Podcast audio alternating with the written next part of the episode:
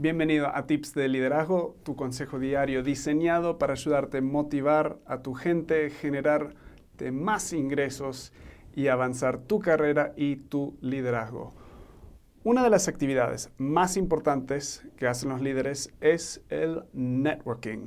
Hoy en día importa mucho más quién conoces de lo que conoces. O sea, las relaciones, en especial en Latinoamérica, te van a llevar más lejos, más rápido que todo el conocimiento que sabes. El desafío es cómo generar una conexión con alguien en los primeros 3 a 5 minutos.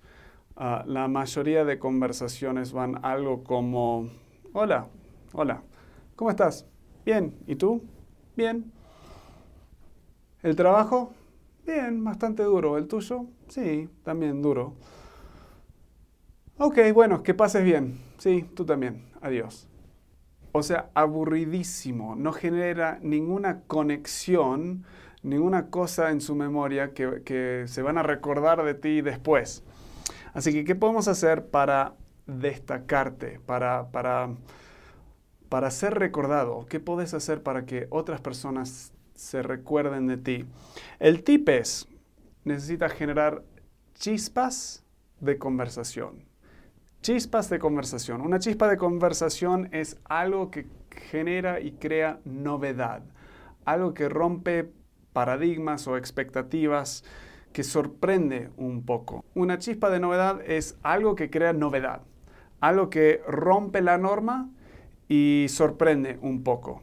Entonces, estudios demuestran que la novedad, o sea, el poder de esto es que despierta la parte de tu cerebro que es responsable de crear aprendizaje y memoria.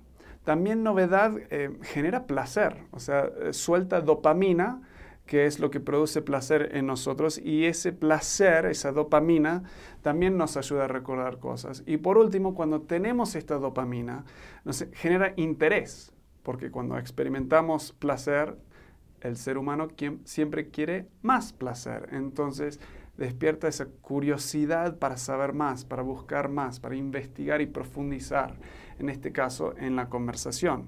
Así que bajando todo esto a tierra, y tengo mis notas acá para no confundirme, una chispa de conversación empieza cuando cambiamos un poco la forma que hacemos preguntas. Preguntas normales, pero lo cambiamos y lo hacemos de otra forma. Voy a dar unos ejemplos en mi mente como traducidos del inglés, así que tómalos como más inspiración que palabra por palabra. En vez de decir cómo estás, podrías preguntar algo como qué ha sido la parte más interesante en tu día hasta ahora. En vez de decir cómo va el trabajo, cómo va la chamba, cómo va el laburo, eh, puedes decir, ¿tienes algún proyecto en que estás trabajando que te, está emocionando, que te está gustando mucho? Ah, en vez de cómo está la familia, ¿tienes algunas vacaciones planeadas? Mm, ¿De dónde eres? En vez de preguntar eso, podrías preguntar, contame tu historia.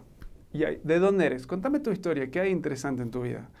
Y en vez de como, ¿y cómo va la chamba? Mucho trabajo. Eh, podrías decir algo como, ¿qué haces para relajar?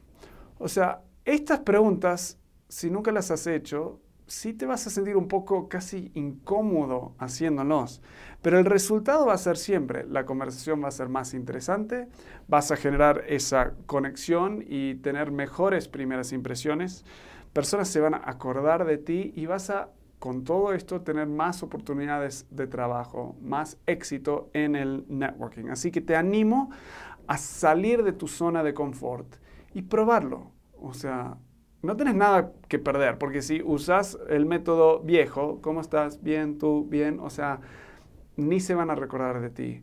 Pero si buscas hacer una pregunta diferente, de otro ángulo, generar ese vínculo, vas a notar que ellos van a disfrutar más de la conversación, tú vas a disfrutar más de la conversación. Se genera un momento ahí que es recordable y vas a tener más éxito en tu networking. Espero que esto te haya ayudado. Nos vemos en la próxima.